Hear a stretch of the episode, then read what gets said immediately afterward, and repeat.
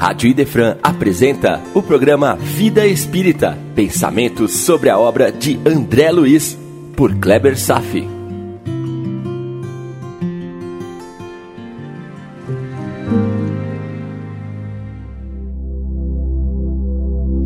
Nosso Lar, capítulo 44 As Trevas, parte 2 Em nosso último encontro, nós começamos a estudar sobre as regiões abismais lemos um texto do livro O Abismo, do médium Ranieri.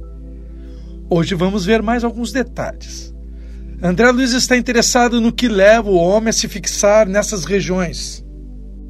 Ele próprio descreveu no seu sexto livro, chamado Libertação, o que se desenrola nas regiões abismais. E hoje vamos seguir com Ranieri mais descrições dessas regiões, talvez dando um estímulo para que todos revejam seus conceitos e se certifiquem de que ninguém está isento de ser atraído para lá.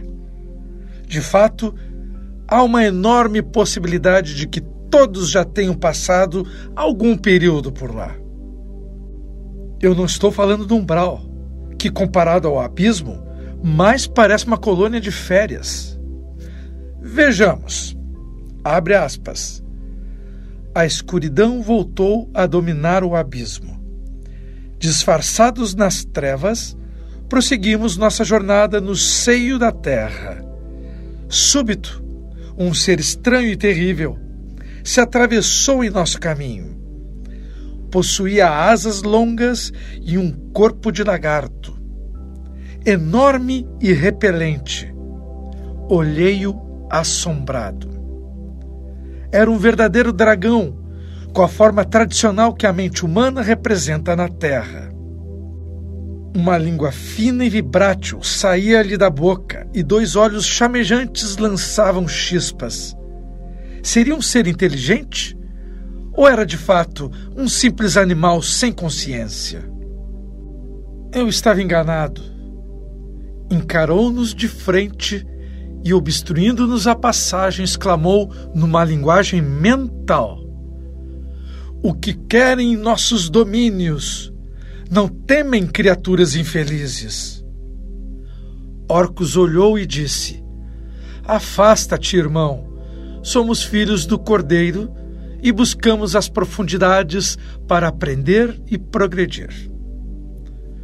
O animal afastou-se aterrado e, após lançando um grito bestial, atirou-se nas profundezas. Um arrepio percorreu minha alma. Contemplei os penhascos e senti-me imensamente só. Orcus compreendeu uma indecisão e a luta íntima porque me falou. Esse é realmente um espírito terrível que exibe a forma tradicional do dragão conhecido pelos homens. Encontraremos a cada passo aqui espíritos envergando formas animalescas que vivem no abismo. Aqueles que fogem à luz do sol encontram ainda em Deus a misericórdia e o amparo. Descem aos abismos de sombra na metamorfose da decadência ou na degenerescência da forma. E agora, meu irmão, um conceito fundamental de se entender. Vamos lá. Embora o espírito não retrograde, a forma, contudo, degrada-se quando a mente estaciona no mal. Deforma o perispírito até desintegrar, e a mente também poderá atingir os limites da desintegração. O Kardec não teve tempo de abordar o mundo espiritual nas descrições de cidades, colônias, abismos, regiões celestiais. Mas o tempo e o trabalho dos seres elevados nos têm aberto tais revelações. E segue o texto. A nossos pés, comecei a perceber olhos estranhos que pareciam fincados na terra e feições patibulares refletiam-se no solo. De repente, senti que por toda a parte uma legião de seres diabólicos acompanhavam nossos passos e o meu coração encheu-se de temor. Valeria a pena descer mais? Orcus paternalmente beijou-me a fronte e afagou-me carinhosamente. Nada tema. O Senhor está conosco. As trevas não prevalecerão contra a luz, e o mal não vencerá o bem jamais. Esses seres que habitam o abismo são de fato criaturas que descerem em si mesmas até o fundo dos abismos morais mais insondáveis.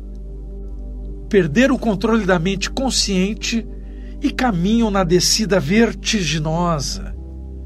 Passarão numa espécie de retrospecto pela fieira da animalidade, através da qual um dia novamente subirão a estágios superiores da consciência.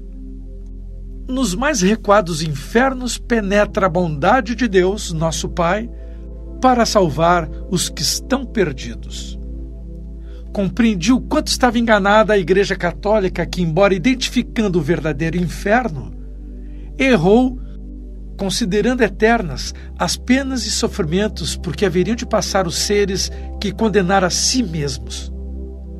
Jesus também um dia desceu aos abismos após a morte na cruz. Foi ali gloriosamente, numa demonstração de suprema humildade. Abracei-me a Orcos. Lá em cima, numa distância que se me afigurava sem limites, ficava o mundo. Como era bela a superfície e como era suave a vida humana. Penetramos por uma entrada porta dentro Árvores esparsas punham no ambiente uma estranha nostalgia. Grama e árvores semelhantes às da terra, embora árvores esquisitas, de cor avermelhada, enroscassem-se umas às outras, como se fossem criaturas abraçadas no supremo delírio. Agora me acompanha com muita atenção o seguinte trecho: habitação rústica de pedra vulcânica por onde vegetação luxuriante se agarrava, erguia suas paredes singelas. Batemos. Abriu-se uma porta.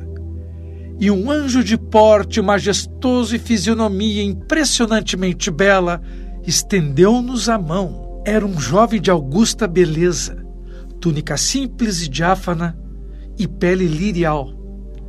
Seu rosto também não demonstrava sexo parecia um jovem de idade eterna e parecia ao mesmo tempo um ser de sexo feminino.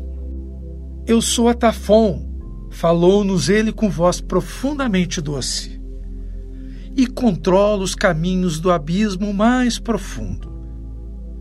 Entramos. Lá dentro, um verdadeiro lar nos esperava. Fiquei encantado Jamais poderia supor que onde Deus, em sua misericórdia, colocou os espíritos do mal, colocou também para ampará-los anjos do paraíso. Meu irmão, anjos de Deus vivem nos abismos, por profundo amor aos homens, filhos de Deus. Nunca, jamais ficamos sem amparo. E segue o texto. Terei prazer em facultar a descida aos grandes abismos para dar proteção. Até certo ponto eu mesmo os acompanharei. Porém, de longe, os guardas abismais vigiarão. Creio que o último mortal que esteve em nossos domínios, tendo entrado pela região do leste, foi Dante Alighieri. Ninguém mais veio. Para ver, né, meu irmão? Dante Alighieri, o autor da Divina Comédia Humana, na sua poesia descrevendo os céus, mas também descrevendo as zonas abismais em forma de poesia. Mal nós sabíamos que ele estava descrevendo uma realidade que ele havia presenciado e que agora Ranieri também estava presenciando. Retomando o texto, senti terrível choque ao ouvir essas palavras Parecia-me imensa a responsabilidade que caía sobre os meus ombros. De fato, completou Orcus, mas a mensagem de Dante foi deturpada pelos padres, seus irmãos, que desejava adaptar o abismo às suas necessidades mais imediatas. pretendemos reavivar de maneira gradativa os conhecimentos terrestres sobre a zona do abismo. Um vento frio começou a soprar lá fora e uma onda imensa de queixumes perpassava neles. Embora as paredes do lar de Atafon abafassem os sons, ainda assim ouvíamos. São os lamentos das almas desesperadas, disse ele, que pela acústica dos penhascos vêm até nós. Olha só, meu irmão, esses sofredores estavam mais abaixo ainda. Está percebendo? E segue o texto. Esse vento frio é o Teon. Sopra as mesmas horas todos os dias e dessa forma, os infelizes que habitam estas zonas podem ter uma ideia de tempo, como se fosse um relógio, retornando sempre após o mesmo espaço de tempo. Estabeleceu uma certa medida para os espíritos que aqui habitam, de modo a que se consolem. A incapacidade para medir o tempo é uma das provas mais dolorosas desses abismos. A sensação de eternidade na dor produz em cada ser uma profunda angústia que desperta neles uma revolta contra Deus. A força da lei faz com que retorne pouco a pouco à superfície. Não há injustiça de Deus, e nem a perda da compreensão do tempo é um castigo dele. Os seres que não acionaram a mente no sentido da meditação e do trabalho cristão verdadeiros ou espirituais tendem a estacionar no tempo e a cair no espaço. Se prosseguem nesse caminho da inconsciência, atingirão um dia a desintegração do próprio organismo perispiritual. Eu já recebera algumas noções esparsas da segunda morte. Por isso, não me surpreendi, mas fiquei temeroso. Atafon contemplou-nos carinhosamente e animou. Nada temam. Descerei com vocês até as regiões próximas do centro. Gabriel, um anjo de qualidades superiores aos de Atafon, protege-nos de mais alto. Contudo, Busque orar sempre porque estamos nos plenos domínios do dragão. E paro por aqui hoje. Mas veja, em certas regiões das sombras é vedado a alguns espíritos despreparados e com uma coraça moral mais enfraquecida de frequentá-la sozinhos, mesmo com as melhores intenções de resgatar seus afetos por lá localizados eles correm o risco de serem sequestrados por uma verdadeira falange do mal, organizados, os dragões. Outro fato sabido é que encarnados com nobres intenções também são alvos de tais organizações dos dragões, principalmente se tais encarnados favorecem a difusão do evangelho, dos ideais cristãos. Somos alvos, meu irmão, o risco recai fortemente sobre os que ainda não se elevaram, a ponto de sofrermos as diversas abordagens das legiões da sombra. Está na hora de fazer amizade com seu guia e trabalhar sua mente para alimentar bons pensamentos e boas ações. É para nossa própria saúde, é para nossa própria defesa. A prática da prece, a amizade que fazemos com o nosso tutor espiritual, a nobreza de caráter, a prática das virtudes cristãs, muito mais do que ações desejáveis para o crescimento espiritual. São esforços necessários para a nossa própria proteção. Meu irmão, orai e vigiai. Lembre-se que existem cerca de quatro desencarnados para um encarnado, a relação quatro para um, e que a vantagem está do lado deles que podem nos observar, ficar à espreita, conhecer os nossos pontos fracos. Nem Chico Xavier, Divaldo, Madre Teresa eram imunes a tais legiões que concentram forças a partir da criação de núcleos de forças vivas, somente que polarizadas para o mal. O mastermind para o mal. Você está lembrado do Mastermind que comentamos no encontro anterior? Aquela criação do Napoleão Hill para fortalecer os grupos, núcleos de forças vivas, Mastermind. Então, meu irmão, observe suas ações, como sua família está entrelaçada, como seus amigos estão conectados. Nada é por acaso. Se o clima não anda legal, creia que forças ocultas estão envolvidas nesse clima. Cuidado, muito cuidado. Orai e vigiai, sempre. E dentro desse tema, André Luiz manifestou curiosidade sobre as regiões das trevas, como vimos. Ele já respira no ambiente harmônico de nosso lar. Já assimilou sua experiência de oito anos no umbral, mas desconhecia o que eram as trevas, o abismo. Lísia se absteve de maiores descrições sobre tais regiões. Limitou-se a dizer que são regiões localizadas abaixo da crosta terrestre e no fundo do mar. Ponto. O que mais desenvolveu foi a ideia de quem vive nessas regiões, Agora, meu irmão, você já viu e tem a noção do perfil dos espíritos que lá residem.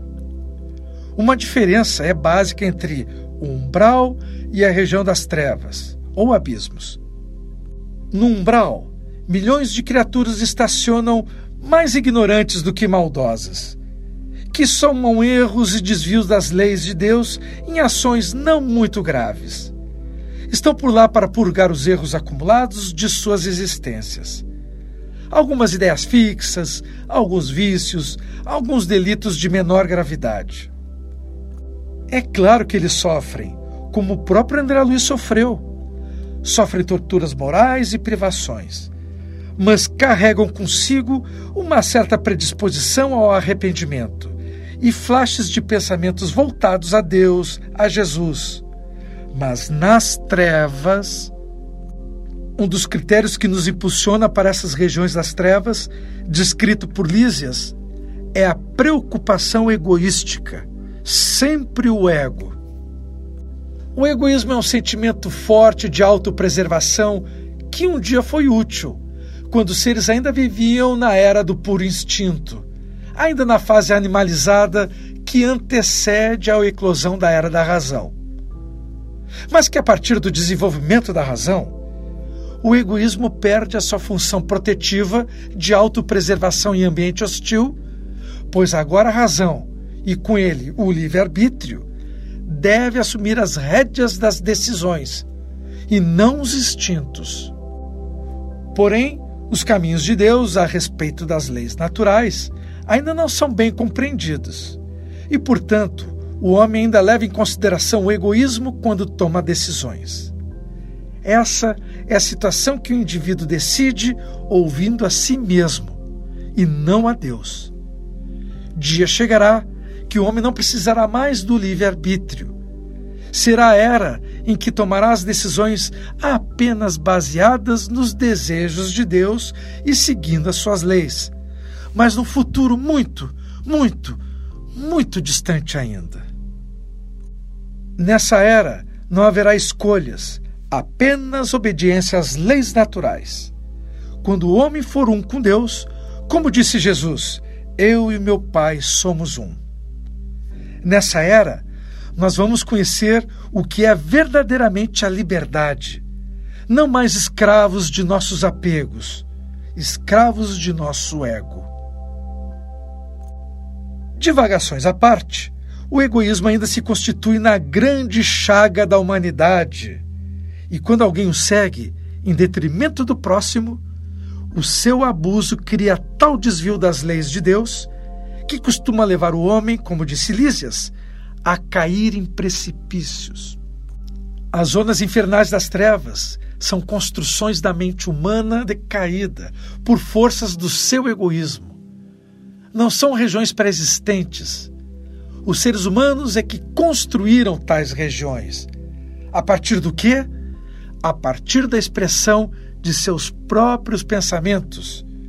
E lembro mais uma vez a frase bem no final da palestra da ministra veneranda. Vamos rememorar. Ela disse: Pensamento é tudo. Eu acho fabuloso que a doutrina espírita tenha nos revelado tais conhecimentos acessíveis para toda a humanidade, porque até 166 anos atrás, antes da publicação do Livro dos Espíritos, esses conhecimentos transcendentes eram de propriedade exclusiva de iniciados, e que para nós, os chamados profanos, era vedado, circunscrito às doutrinas secretas. Agora, o nosso privilégio é termos acesso a esses conhecimentos libertadores. Não há mais doutrinas secretas. Tudo está acessível. Basta a vontade de aprender. Hoje podemos falar e entender o que seja umbral, as regiões das trevas, a influência dos espíritos sobre nossas vidas, influências do mal ou do bem. Agora sabemos que eventos diários em nossas vidas podem, e no mais das vezes, são secundárias às influências do mundo espiritual. Por isso que Kardec nos fala sobre tais influências e que os espíritos são uma das forças da natureza. Os espíritos são uma das potências da natureza. Não podemos mais negar tal fato consumado e comprovado vivemos e sofremos as ações das leis físicas, como a gravidade, eletricidade, o magnetismo. Agora, temos que acrescentar nessa lista as influências morais e até mesmo algumas vezes influências físicas advindas dos espíritos. Porém, assim como sofremos influências, podemos influenciar. Frequentar ou pertencer a uma região, como a das trevas, somente acontece por nosso livre-arbítrio, meu irmão. Por decisões que se desviam muito dos caminhos de Deus. Se dermos ouvidos ao nosso egoísmo, se persistimos no mal por livre decisão pessoal, haverá permissão para cometermos o mal, porém haverá consequências. Sempre lembre disso. O mundo espiritual é o mundo das consequências. As consequências não estão aqui, não estão agora, não são pertencentes ao nosso corpo, ao mundo dos encarnados. Aqui, apenas as provações, apenas as expiações. O que fazemos das provações, o que fazemos das expiações, o que fazemos das nossas decisões, as consequências pertencem ao mundo definitivo, ao mundo verdadeiro, ao mundo espiritual. O mundo espiritual é o mundo das consequências. No entanto, a bondade do Pai também se revela quando permite ao seu filho o sentimento do arrependimento, dando a oportunidade de reparar os seus equívocos. Não existe dor que dure para sempre. Sempre teremos a chance de recomeçar, de resgatar os nossos erros e seguir em frente, reconstruindo a vida, relocalizando um novo lar, trabalhando e evoluindo até a perfeição.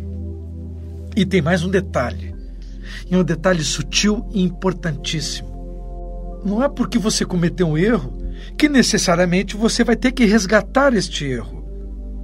Você vai ter oportunidade de fazer coisas boas, de praticar o bem, ou seja, viver a caridade. E quando você vive a caridade, a grande maioria dos seus erros são neutralizadas.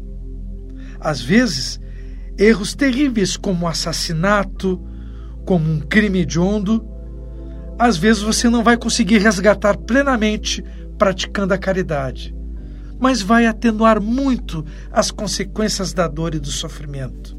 Pense nisso. É uma equação. De um lado ficam os fatores do bem, do outro, os fatores do mal. Não é preciso resgatar o mal recebendo o mal. Você pode resgatar o mal praticando bem. Tenha isso em mente. O sol, meu irmão, é para todos. Basta cultivar o amor, fazer amizade com Jesus, ser manso e humilde permitir docemente o despertar da fraternidade tão soterrada na nossa alma. Todos os dias somos convocados. Todos os dias somos agraciados com a oportunidade de exercer a eterna arte de recomeçar. Por hoje era isso. Desejo paz a todos e até breve.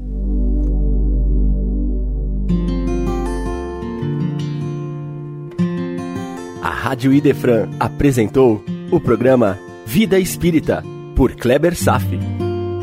Todas as terças e quintas, às nove da manhã. Programa Vida Espírita